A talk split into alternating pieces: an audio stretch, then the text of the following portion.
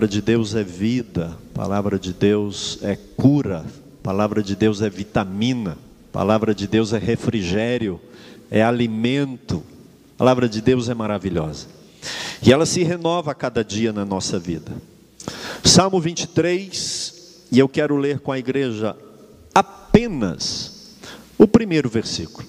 Salmo 23, versículo 1, a Bíblia Sagrada diz assim: O Senhor é o meu pastor, nada me faltará.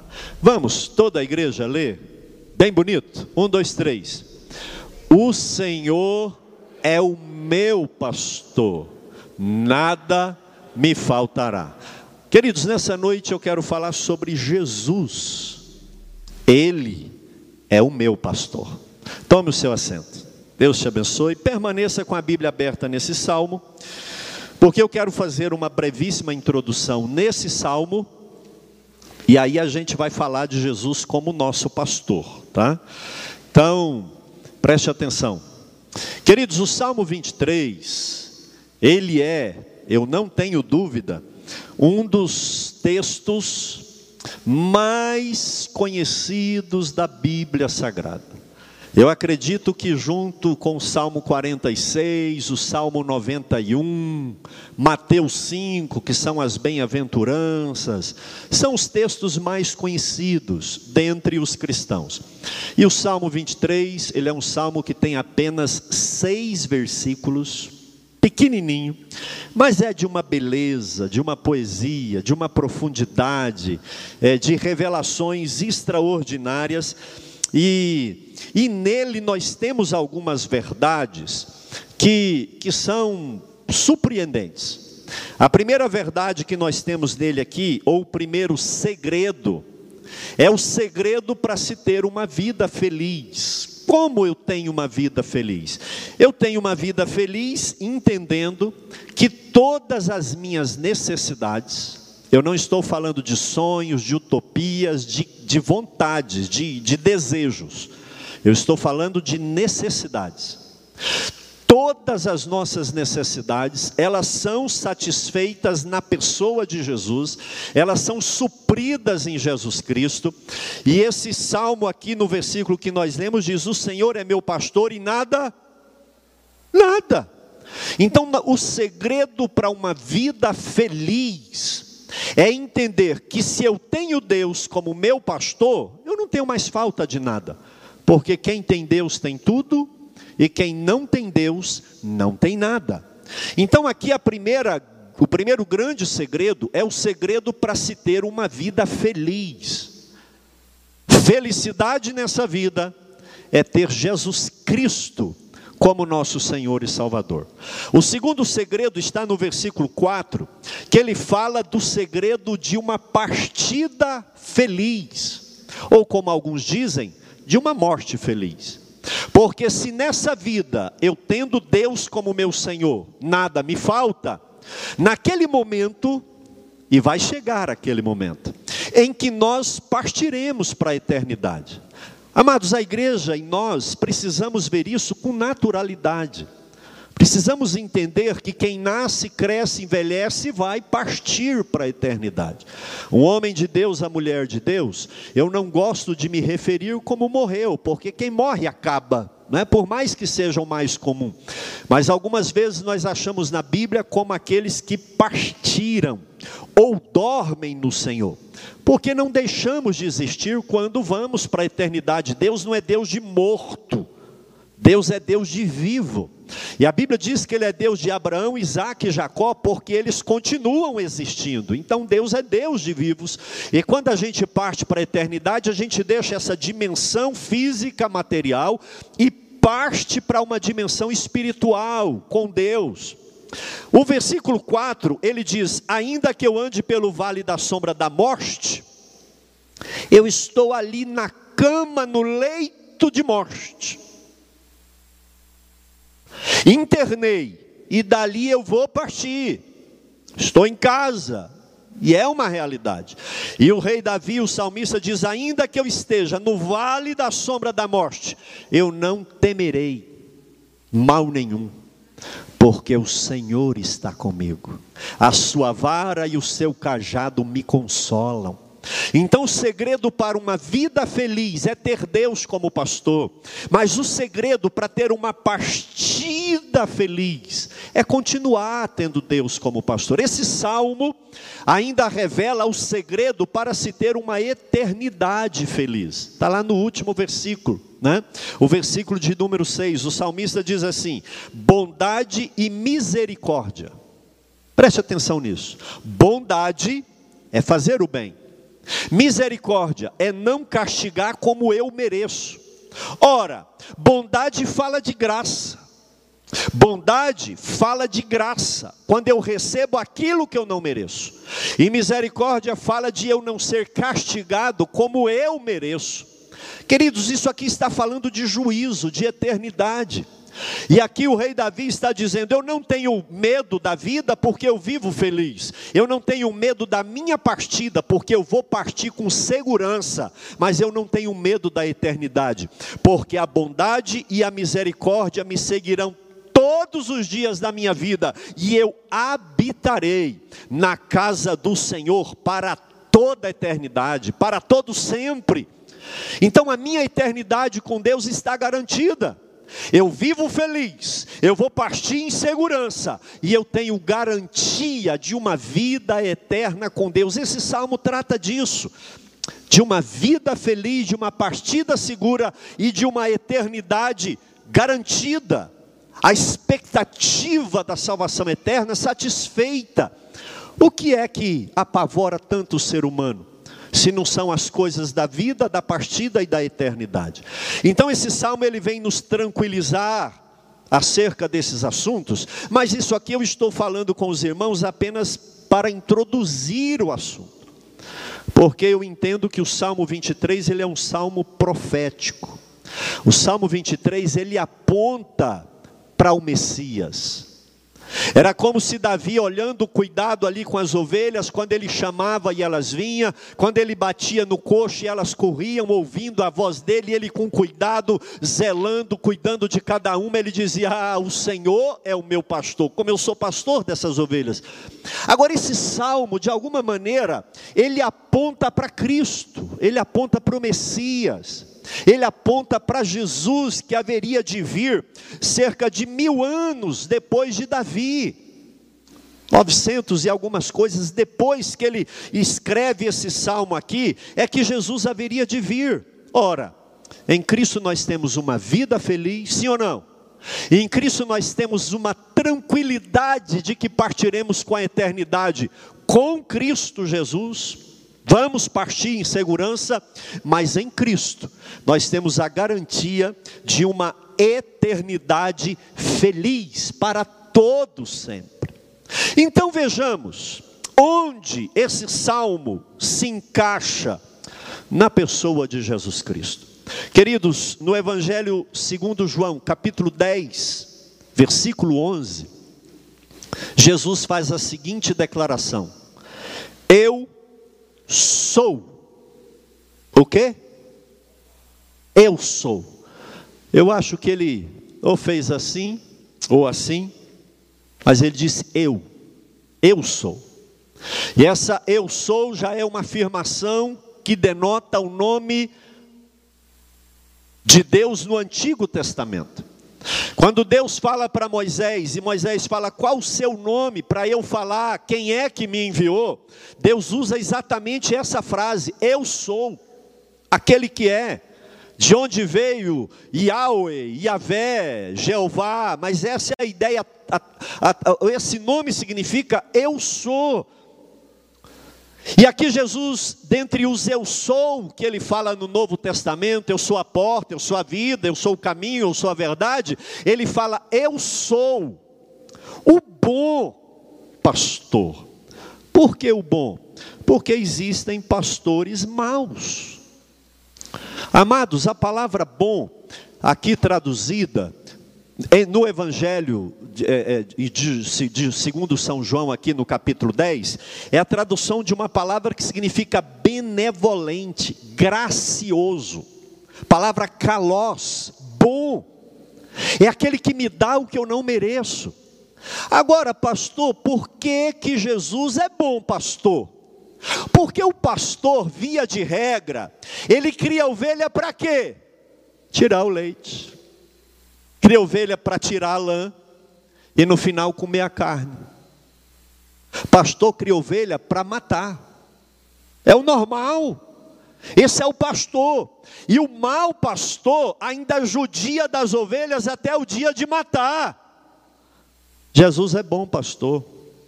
Ele não mata a ovelha. Ele morre no lugar da ovelha.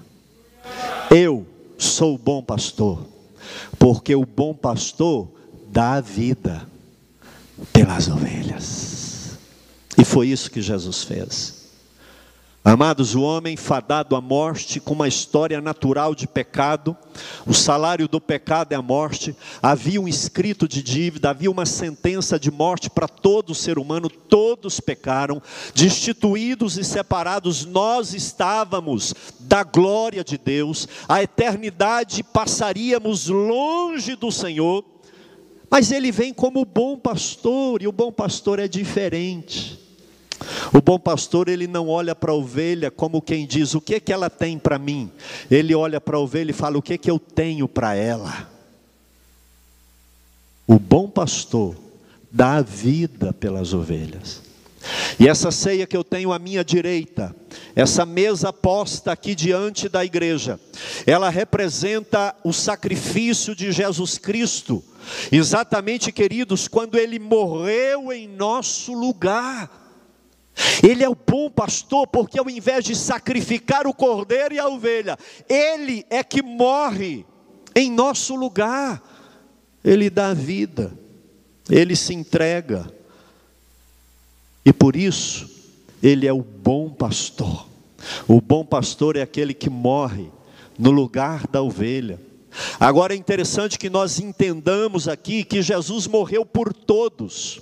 No meu entendimento, Jesus morreu por todos os homens, em todos os tempos e em todos os lugares. Todas as gerações, elas poderiam ser salvas pelo poder infinito que existe no sangue de Jesus Cristo. Ele morreu por todos em todo o tempo. Ele é suficiente para salvar toda a humanidade. Mas o sangue de Jesus só é capaz e só tem eficácia na vida daqueles que o aceitam como o único Salvador. Ele morreu por todos, mas ele só vai salvar alguns. Por quê? Porque só aqueles que o recebem como bom pastor e dizem: Ele morreu no meu lugar, para que eu viva a vida dele. Só pode chamar Jesus de bom pastor aquele que entende que ele morreu no seu lugar. Ele pagou o preço da minha salvação. E por isso, o sacrifício dele é eficaz na minha vida.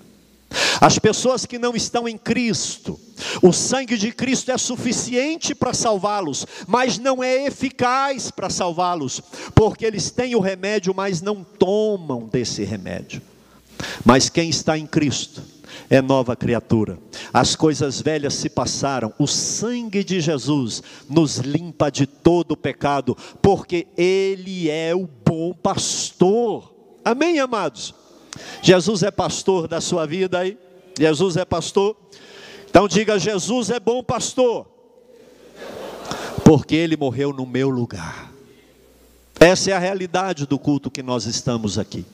Amados, mais ainda no Novo Testamento nós temos, Ele deu a vida por nós. Hebreus 13, versículo 20. O autor aos Hebreus, uns acreditam que é Paulo, outros que podem ser Apolo, isso é indefinido, mas não vem ao caso, porque a inspiração é do Espírito Santo, isso é o que interessa. É um livro inspirado por Deus, maravilhosa a mensagem desse livro.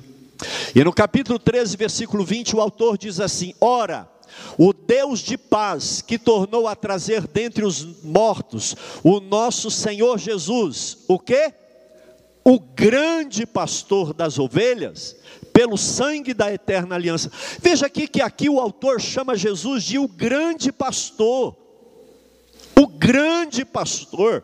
E alguém pode perguntar, pastor Benjamin, o que torna Jesus um grande pastor?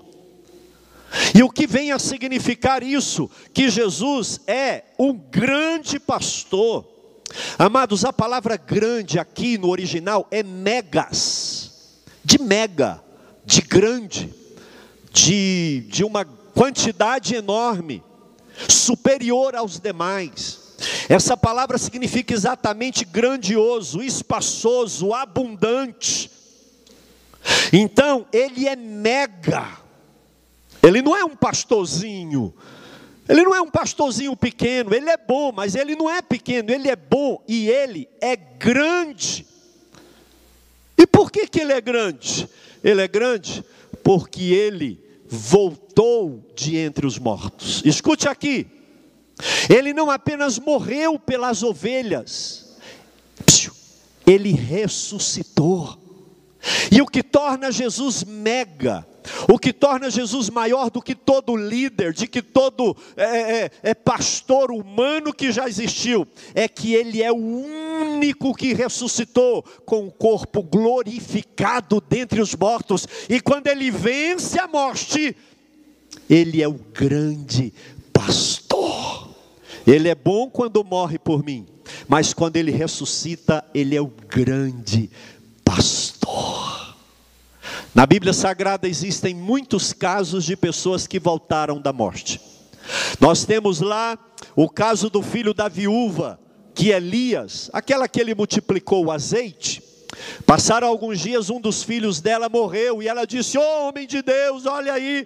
Elias disse: Preocupa não, orou, e esse menino ressuscitou. A Bíblia diz que Eliseu, aquela mulher que fez uma casa para ele lá no alto do muro, daqui a pouco não podia ter filho, engravidou e teve um filho, e aquele filho morre. Eliseu vem, deita em cima daquele garoto, ora, ele volta a viver também. A Bíblia ainda fala de um homem numa guerra, provavelmente um soldado, que foi morto.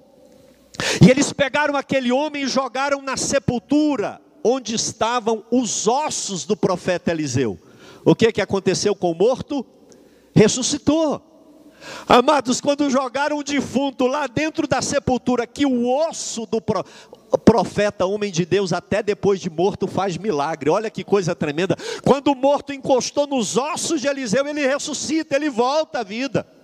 E no Novo Testamento, Jesus ressuscita o filho da viúva de, de, de Dinaim, Jesus ressuscita Lázaro, Jesus ressuscita a filha de Lázaro. Quando ele ressuscitou, a Bíblia diz que muitos voltaram à vida, sepulturas se abriram e mortos ressuscitaram. No livro de Atos, a Bíblia diz que Tabita, Dorcas morre, e quando Pedro ora, Dorcas volta à vida. A Bíblia diz que Paulo estava pregando de, de repente um garoto chamado Eutico cai de uma janela e morre. Paulo ora e Eutico volta à vida. Agora olha aqui para mim, todos esses incontáveis, porque no dia da ressurreição de Jesus nós não sabemos quantos voltaram. Todos esses que voltaram morreram de novo, porque eles voltaram de uma reencarnação, de uma, de uma ressuscitação eh, humana, física. Mas Jesus não, ele volta glorioso. Ele volta glorificado, ele não volta como o corpo humano, simples, mortal que ele era. A Bíblia diz que ele morre por conta da picada do veneno da serpente, mas no terceiro dia ele ressuscita, e foi nesse dia que ele pisa na cabeça da serpente, que foi prometido lá em Gênesis capítulo 3, versículo 15: o filho da mulher, a semente, a descendência da mulher, vai esmagar a sua cabeça. E quando Jesus ressuscita dentre os mortos, ele é tido como mega, ele é o grande pastor. E por que que Jesus é meu grande pastor? Porque ele ressuscitou dentre os mortos, e a Bíblia diz que ele é a primícia dos que ressuscitaram. Amados, ele atravessava a parede, ele comia, ele comeu peixe, ele conversava, ele dialogava. Esse corpo glorificado, maravilhoso, espiritual, eterno, tremendo, que Cristo vem à vida é o que nos aguarda. Se Ele é a primícia, é porque nós iremos no caminho que Ele está. Ele é bom pastor porque morreu por nós, mas Ele é o grande pastor porque Ele ressuscitou para que nós também fôssemos ressuscitados pelo sangue da eterna aliança. Quem tem uma eterna aliança com Deus aí no sangue de Jesus Cristo? Então, amado Jesus, Ele é o nosso grande pastor, ressurreto, glorificado. Mas eu quero ainda concluir essa palavra agora com o texto lá em Pedro, 1 Pedro capítulo 5, versículo 4, agora o apóstolo Pedro diz: E quando o, diga supremo pastor. E aqui é interessante, irmãos, porque a palavra supremo pastor em grego é uma palavra só. Quando traduziu para o português, ela teve que ser uma palavra dupla, porque não existia uma palavra única que traduziste, ai que poimen. Como que traduz isso? Uma palavra composta de arre, que significa o princípio. Lembra de João, o Evangelho de João? Enarre rologos, no princípio era o verbo, é aquela essa palavra, princípio, arre, começo, cabeça, o principal, o maioral, aquele que vem primeiro. A palavra significa isso. Então essa palavra supremo pastor significa o primeiro, o cabeça, o maioral, pastor aquele que cuida, aquele que apacenta, aquele que dá alimento, aquele que protege. Jesus é o primeiro, não existia nada. A Bíblia diz que ele morreu antes da fundação do mundo, ele já nos pastoreava antes de Deus nos criar. E aí, como que vai traduzir isso? Ele é supremo pastor. Mas pastor, por que que ele é supremo? Porque ele vai voltar. Ele é supremo porque ele vai se manifestar. Preste atenção nisso. E quando o supremo pastor se manifestar. Amados, a palavra manifestar significa isso aqui, ó. Olha aqui. O que está escondido aparece. Quem crê que ele vai se manifestar? Essa palavra significa exatamente isso daqui, fanerou, tornar visível, conhecido, manifesto. E aqui Pedro está dizendo: Ele é bom porque morre pelas ovelhas, Ele é grande porque ressuscita dentre os mortos com corpo glorificado. Mas escute aqui, Ele é supremo, porque Ele vai voltar para levar as ovelhas para ficar com ele. Eu não vos deixarei, eu voltarei e vos levarei para mim mesmo, para que onde eu esteja, vocês estejam também. E aí a palavra de Deus vem dizendo: Ele é supremo, morreu por mim, ressuscitou por mim e vem para me buscar. Jesus é o meu pastor e nada me faltará. Por isso eu tenho uma vida feliz, por isso eu vou partir em segurança, e por isso a minha eternidade está garantida, porque Ele vem buscar a igreja, e Ele vai dar galardão, Ele vai dar coroa de glória, que nunca perde o brilho. Cadê as ovelhas de Jesus Cristo aí? Diga: Jesus é meu pastor Amados, na primeira vinda, ele veio humilde, sandália no pé, andava longe, longas distâncias, caminhando. Uma única vez a Bíblia diz que ele andou num jumento, jumentinho. Era desprezado, rejeitado. As pessoas esperavam que ele se manifestasse com grande glória, mas não, ele veio humilde foi humilhado, rejeitado, açoitado, esbofeteado. Queridos, cuspiram nele. Foi o que fizeram. Colocaram uma cruz nas costas deles. A Bíblia diz que os soldados batiam nele por trás. E dizia: profetiza quem te bateu. KKKKK. Ah, diz que é Deus, desce daí, nós acreditaremos. Salvou tantas pessoas e nem a si mesmo se salva. E humilharam Cristo. Na primeira manifestação, na primeira vinda, amados, ele veio humilde, filho de carpinteiro. Nasceu e foi colocado num coxo de animal, numa manjedoura. E muitas pessoas pensam, entendem que essa humildade, sem parecer, sem formosura, eh, a gente domina, faz o que quer, vai ser assim, não vai ser não. Porque agora ele vai se manifestar sobre as nuvens, com poder e grande glória. Abra sua Bíblia em Apocalipse capítulo 1. Eu quero que você veja um pouquinho de como é o Supremo Pastor. Apocalipse 1, versículo 10.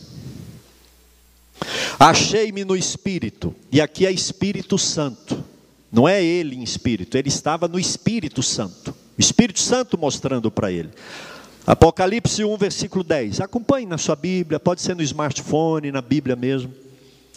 Achei-me no Espírito no dia do Senhor, no domingo, e ouvi atrás de mim uma voz forte, como de trombeta. Olha a voz de Jesus como de trombeta.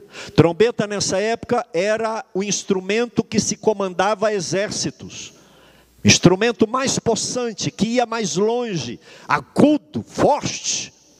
E aqui diz: Eu ouvi uma voz atrás de mim, forte como uma trombeta, dizendo: Escreva num livro o que você vê e mande-os às sete igrejas. Olha a voz dizendo: Éfeso, Esmirna, Pérgamo, Tiatira, Sardes, Filadélfia e Laodiceia.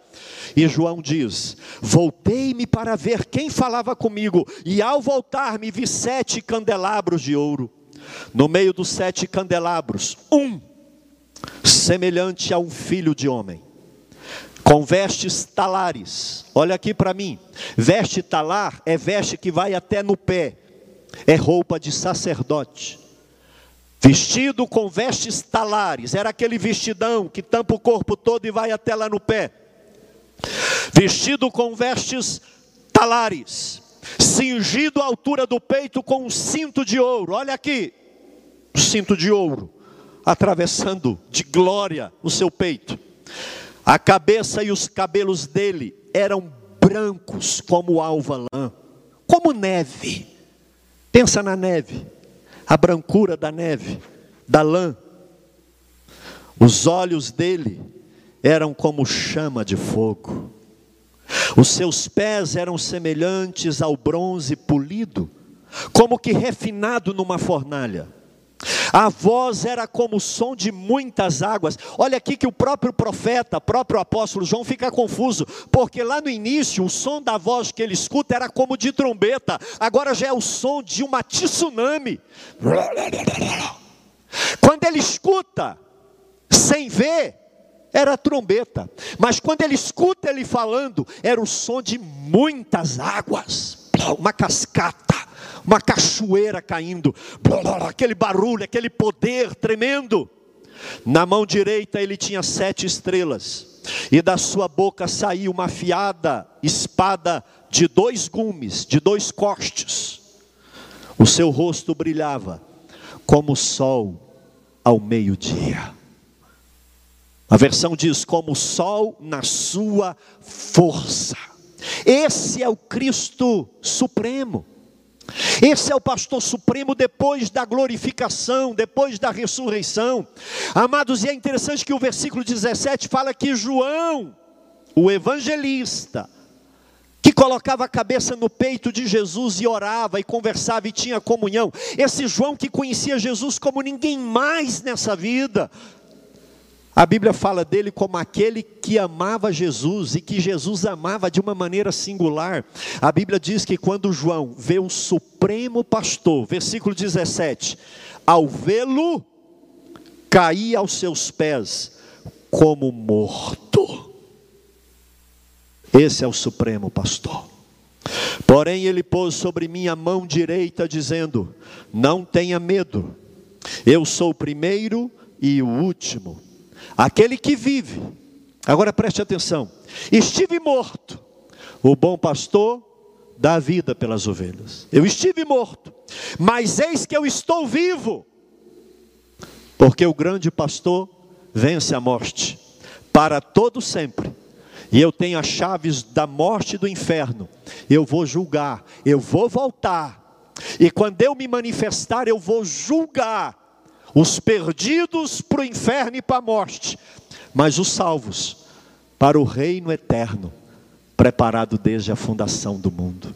Amados, esse é o supremo pastor, esse é o Jesus da igreja, e por isso hoje eu grito, eu declaro, e por isso hoje eu manifesto: Jesus é o meu pastor, é meu bom pastor, é meu grande pastor, é meu supremo pastor, e eu sou ovelha do seu pastoreio. Cadê as ovelhas de Jesus Cristo? Hein? Jesus é o meu pastor. Quero que você fique de pé, por gentileza.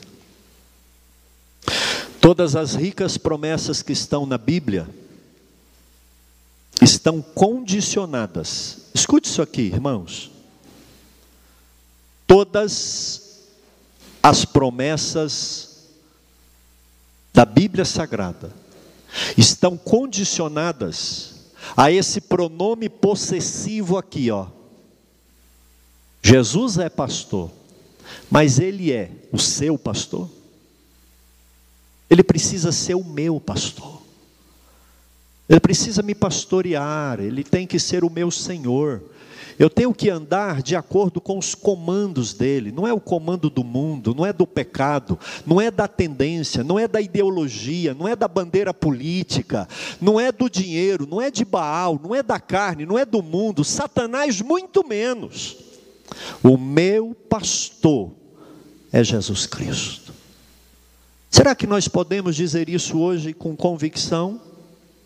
Jesus é o meu pastor, ele é meu pastor, o tempo todo, todo o tempo.